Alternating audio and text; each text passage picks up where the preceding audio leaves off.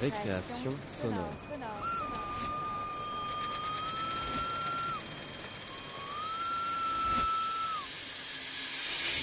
Sur Radio Campus Paris. Chers auditeurs de récréation sonore, bonjour. Au programme cette semaine, un documentaire de Clara Allouin intitulé Nous sommes trop jeunes, nous ne pouvons plus attendre. Nous écoutons ici la parole de Jani et Mokhtar aborder le deuil de leur fille Lubna, disparue emportée par une rivière au Kazakhstan. Un documentaire qui a été récompensé par le prix Schaeffer Phonurgia Nova en 2016, à écouter maintenant dans Récréation sonore sur Radio Campus Paris et qui sera suivi aussitôt d'une interview de son auteur, Clara Allouin. Récréation. Récréation. Récréation. Récréation. Récréation. Récréation. Récréation. Récréation. Sonore. Récréation. Sonore. Récréation. Sonore. Récréation. Récré. Sonore. Récré. Sonore. Sonore. Sonne. Ré. Sonore.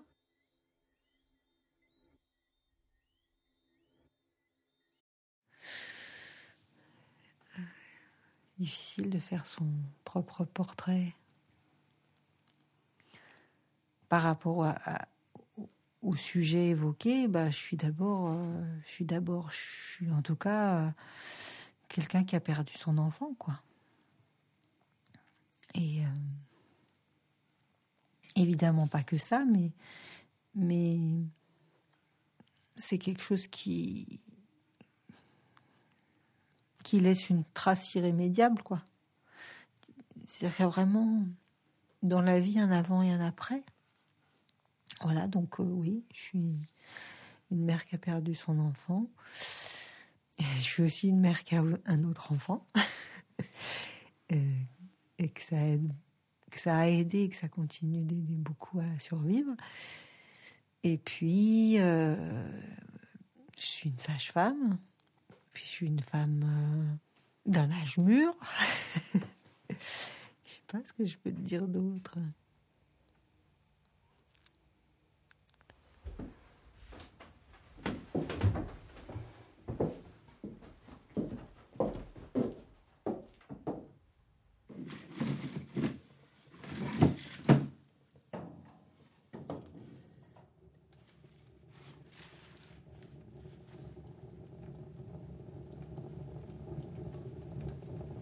Sommes trop jeunes. Nous ne pouvons plus attendre.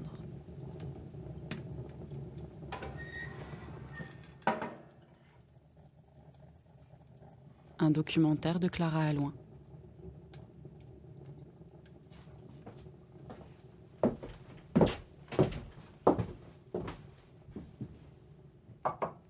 Tiens, je.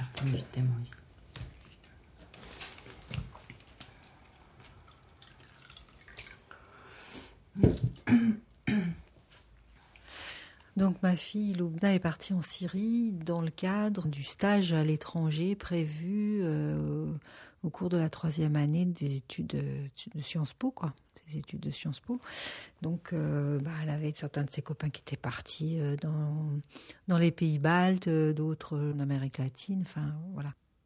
Et elle, elle pensait apprendre un arabe plus classique en Syrie qu'ailleurs, quoi, que par exemple, euh, je sais pas, Maroc, par exemple, quoi. Et en fait, elle a eu beaucoup de, petits moments de vacances durant cette année-là. Donc, Loubna est partie avec euh, son copain euh, pour faire tout un périple. Ils s'étaient retrouvés en, en Azerbaïdjan. Et puis, euh, de là, ils ont traversé la mer Caspienne pour arriver au Kazakhstan. Voilà, au cours de ce périple au Kazakhstan, ils ont acheté un bateau gonflable, un bateau euh, pneumatique, enfin genre Zodiac mais sans moteur, avec lequel ils ont descendu une première, euh, enfin un premier bout de rivière calme, quoi. Et cette première expérience leur a donné envie de de descendre cette autre rivière euh, qui traverse un, un canyon et qui est plus, plus dangereuse. Voilà, donc euh, bah, c'est dans ce canyon que le bateau s'est renversé et, que ma fille Lubna a disparu, emportée par la rivière.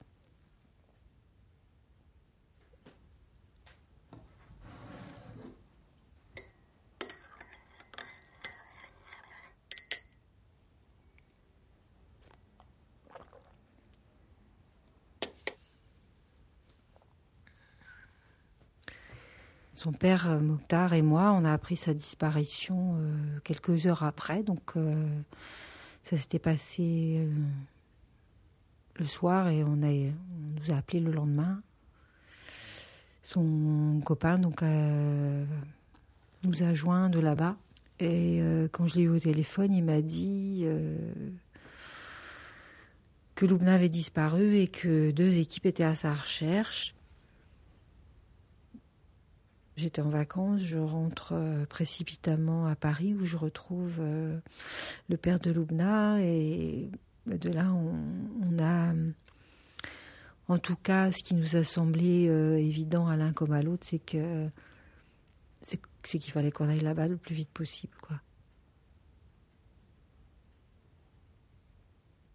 Moi je m'étais raccrochée à l'idée d'une disparition mais voilà comme euh, quand on sait pas où est quelqu'un quoi et j'étais évidemment euh, mort d'inquiétude mais à, me raccrocher à un espoir quoi.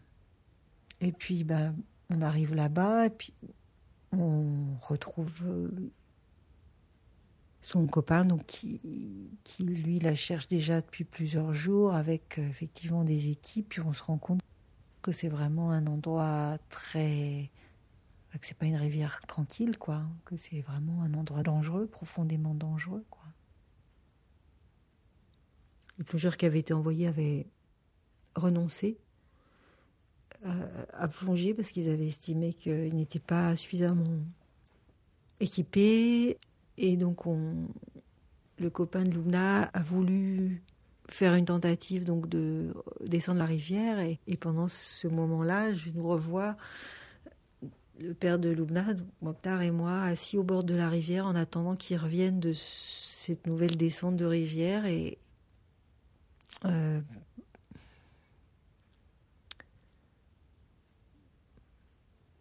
en se disant que ben tant qu'à faire d'attendre, fallait qu'on guette. On n'avait plus que ça il ne restait que ça. C'est à guetter. Si jamais la rivière voulait au, moins nous rendre son corps, il fallait pas qu'on la rate, quoi.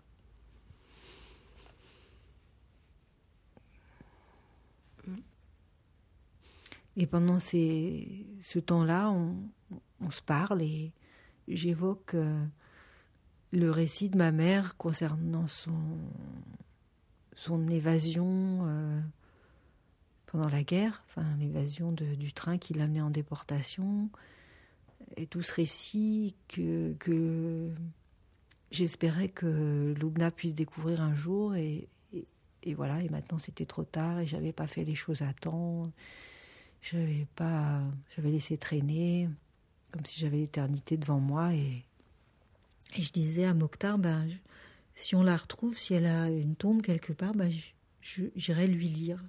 Et lui il me disait, bah oui, il faudra que tu le fasses. Il m'encourageait à ça, tu vois.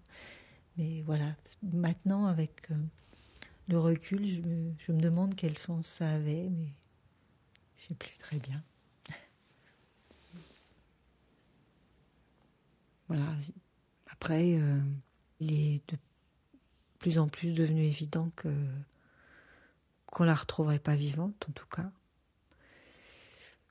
Voilà, puis après, il a fallu se faire à l'idée que on la retrouverait peut-être pas, du tout, et en tout cas, qu'on qu allait être obligé de repartir du Kazakhstan sans l'avoir retrouvée.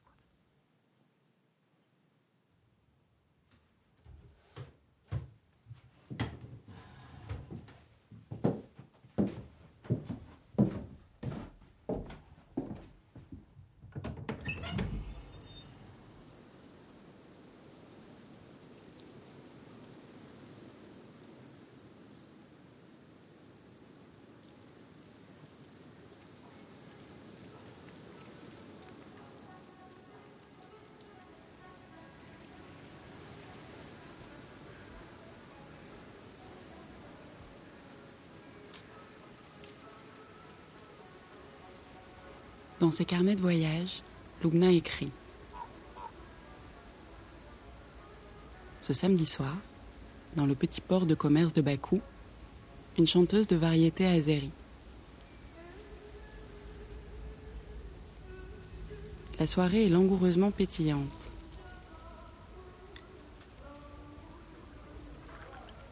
La nonchalance de ces tables nappées de blanc, installées dehors dans un cadre de guirlandes lumineuses, ne parvient pas à cacher les heures de gloire aujourd'hui délavées qu'a dû connaître ce restaurant. C'est à son lavabo que nous faisons un brin de toilette le matin, au milieu de ce port défraîchi qui tourne au ralenti. C'est là que nous avons provisoirement élu domicile, au bord de l'eau, sur le terre-plein qui jouxte les douanes, face au dock et avec vue sur la baie de Bakou.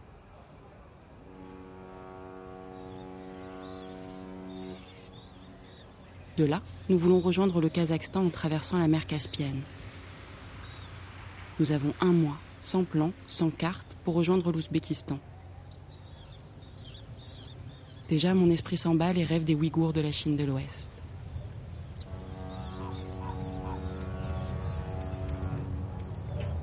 Mais face à l'immensité des steppes qui nous attend et à l'enclavement, il faut savoir prendre le temps.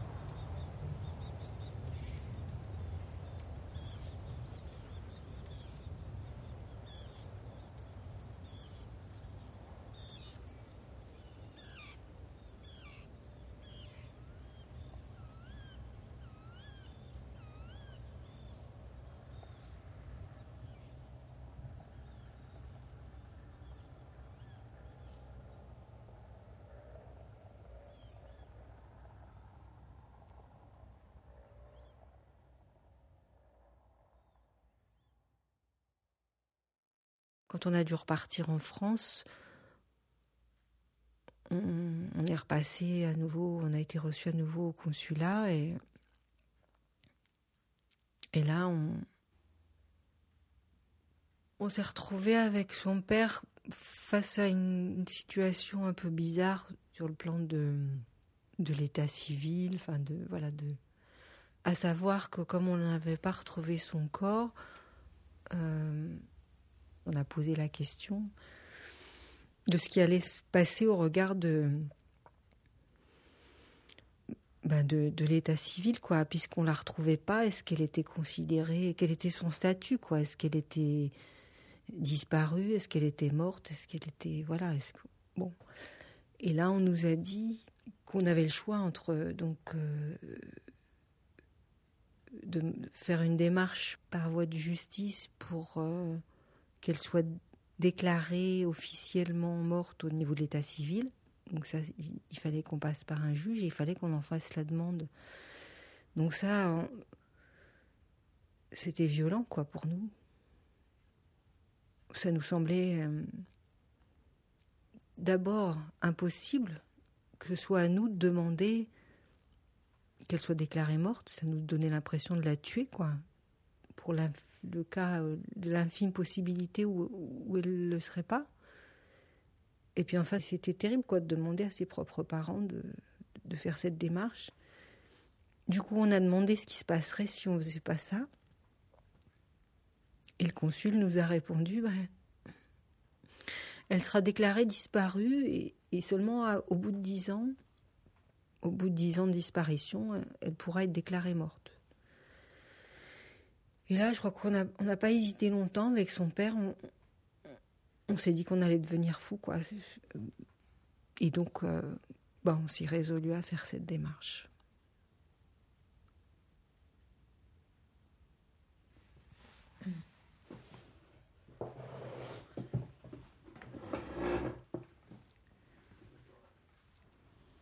Le fait de ne pas l'avoir retrouvée, à la fois, c'est une souffrance, et à la fois, c'est une, échappatoire, quoi. C'est-à-dire, ça permet de, de, garder un tout petit coin quelque part dans sa tête de bon. Euh, et si elle était encore vivante, quoi. C'est évident que ça changerait quelque chose de la retrouver.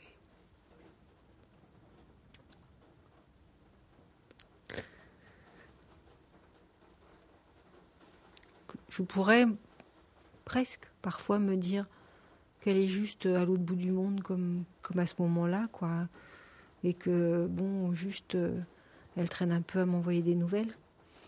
Enfin, là, elle commence à traîner beaucoup. Mais voilà, quelque part, il est permis de douter encore un peu, quoi. Même si, voilà, je refuse qu'on me le dise moi, mais je m'autorise. de fait, c'est comme ça. Je sais que j'ai un petit, dans un petit coin de ma tête, euh, cette idée-là, quoi.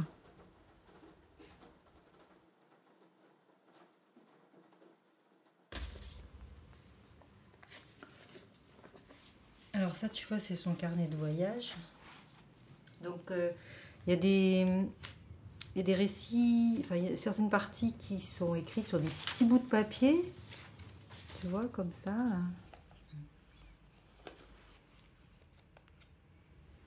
Ça veut dire quoi Istanbul, savais-tu? Je ne sais pas. Faudrait que je regarde. Euh, tu sais, parfois j'ai repris sur le carnet. Il faudrait retrouver la, page correspondante du carnet. Istanbul, savais-tu? Je sais pas. Tu vois, là, il y a du russe. Euh, voilà, bambara, serbo-croate, grec, albanais, turc, kurde, arménien, azéri, russe, farsi. C'est-à-dire que dans chaque pays euh, traversé, euh, elle notait un certain nombre de, de mots quoi, courants. Bon, Lubna, malheureusement, bah, m'a pas beaucoup parlé de ses voyages parce qu'elle était toujours trop occupée à prévoir les suivants et ou euh, voilà ou trop occupée à, les vivre et, et elle reportait toujours ça plus tard. Oui oui je te raconterai oui oui je te raconterai. Elle a laissé des petits écrits quand même qui donnent aussi une idée de sa, de sa curiosité en tout cas pour, euh, pour les autres pour l'autre pour les rencontres euh, qu'on fait en voyage pour euh, le mode de vie. Pour, puis, sinon, il y a aussi tous ceux qui ont rendu visite aussi. Il y a ces petits, y ces voyages, mais il y a aussi les dates avec différentes visites. Donc toi, tu vois, tu es là. Du 2 au 18 avril, des Resor, Marie, Abou Kamal, Balraka, Rassafé. Le Golan. Euh, la fête de l'indépendance dans le Golan, ça je pense que ça te rappelle des souvenirs. Aintin, Ina, 17 avril. Et puis après, il y a moi qui arrive. On s'est chevauché un petit peu, je me souviens plus, mais enfin on avait passé quelques jours en même temps. Moi je l'enviais, hein. c'est, des choses que j'aurais aimé faire aussi. Mais là, à partir de. pendant trois mois, quoi, de, de, de, de juin à septembre. Euh, c'est pas c'est pas juste des, vacances c'est pas c'est pas du tourisme quoi. C'est c'est autre chose.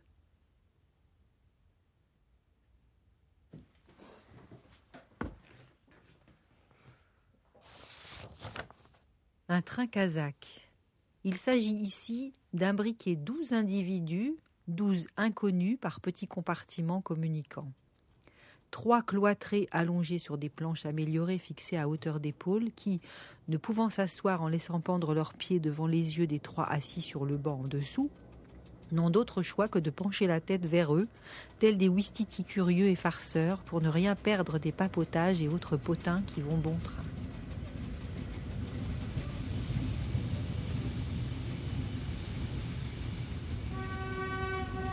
En bas, c'est un véritable petit salon qui s'installe. Malgré l'inconfort des places sans autre dossier que la cloison recouverte de sky poisseux, minuscule radeau à partager, assis entre trois autres voisins de fortune. Théière et tasses de porcelaine apparaissent sur la petite table, sortie de quelques magiques sacs par une Marie Poppins kazakh.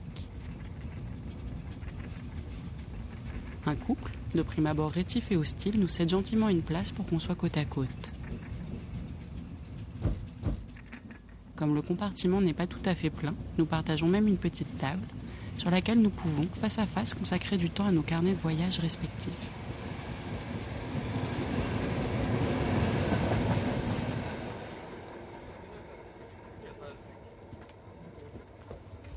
Des vendeurs passent dans les trois couloirs avec leurs petits paniers, tandis que l'espace s'assouplit et s'aménage. Pendant un moment, nous sommes l'attraction des compartiments voisins, jusqu'à ce qu'ils se lassent et reportent leur attention ailleurs. Malgré les nombreux pistolets aux ceintures et le bourré de services qui déambulent en se heurtant de chaque côté du couloir, l'atmosphère est détendue. Malgré la promiscuité, malgré la chaleur anesthésiante aussi. Accablante, poisseuse, fournaise.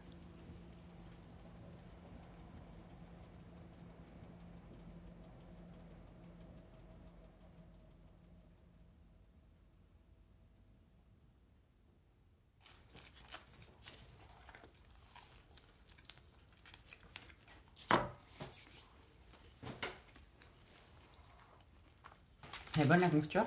Hmm?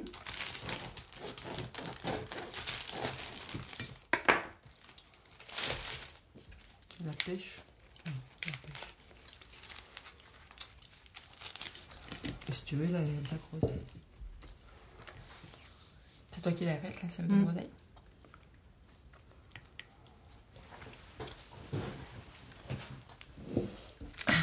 Je mange ça bien après. Allez, vas-y. Parce que sinon, je mange une bouchée. Ah, Comme ça, après, on, on débarrasse carrément. Enfin, puis je réfléchis.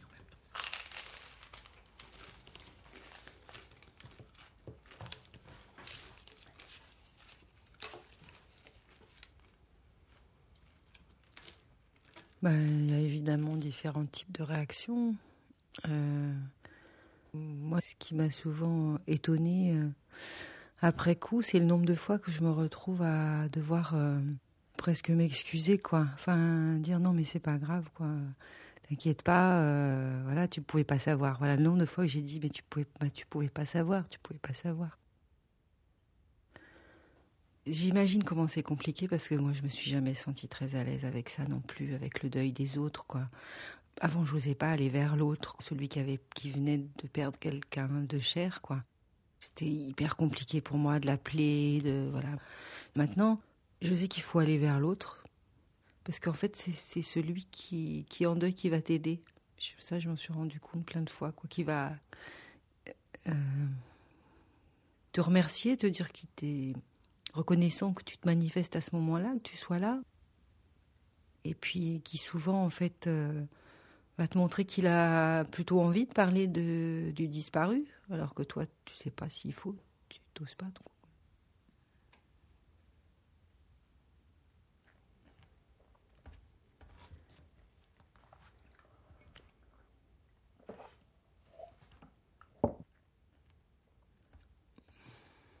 Enfin, quand il s'agit de, de- parler de ma fille euh, à des gens qui l'ont connue, ça c'est c'est absolument sans problème. Au contraire, quoi. Et parfois, je suis même à, devoir encourager les gens qui me disent, tu sais, on sait jamais trop si on peut. Mais si, mais si, mais parlez-moi. Mais au contraire, si j'en parle pas avec vous, avec qui je vais en parler, quoi. Si c'est pas avec les gens qui l'ont connue, avec qui?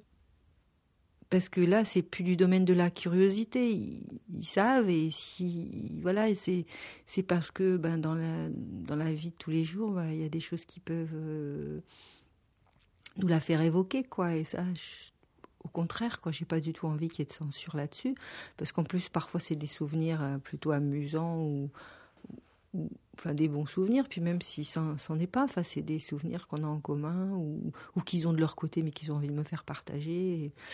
Euh, voilà, et ça, c'est très important pour moi, quoi. Là où c'est le plus difficile, c'est soit parce que c'est des gens qui sont pas au courant de- l'histoire et où j'ai pas forcément envie de revenir euh, sur euh, les circonstances de l'accident, etc. Et puis parce que du coup, je me retrouve à, parler d'elle. Uniquement par rapport à, sa, disparition, quoi, et pas par rapport à, à sa personnalité, à sa vie. Enfin, je sais pas très bien comment expliquer ça, quoi, mais. Et par contre, je, je veux absolument pas que ça fasse effraction dans ma vie professionnelle. Quand les patientes me demandent, euh, vous avez, vous avez- et vous, vous avez des enfants? Oui. Combien? Je dis, j'en ai eu deux. Comme j'ai, comme je suis pas toute jeune, on peut comprendre que je parle un peu au, passé, quoi. J'en ai eu, voilà, comme s'ils étaient plus à la maison, enfin voilà. ça me permet de, à la fois de répondre vrai, voilà, et à la fois de pas m'étendre sur le sujet, quoi. Euh, voilà, j'ai, j'ai pas envie, quoi.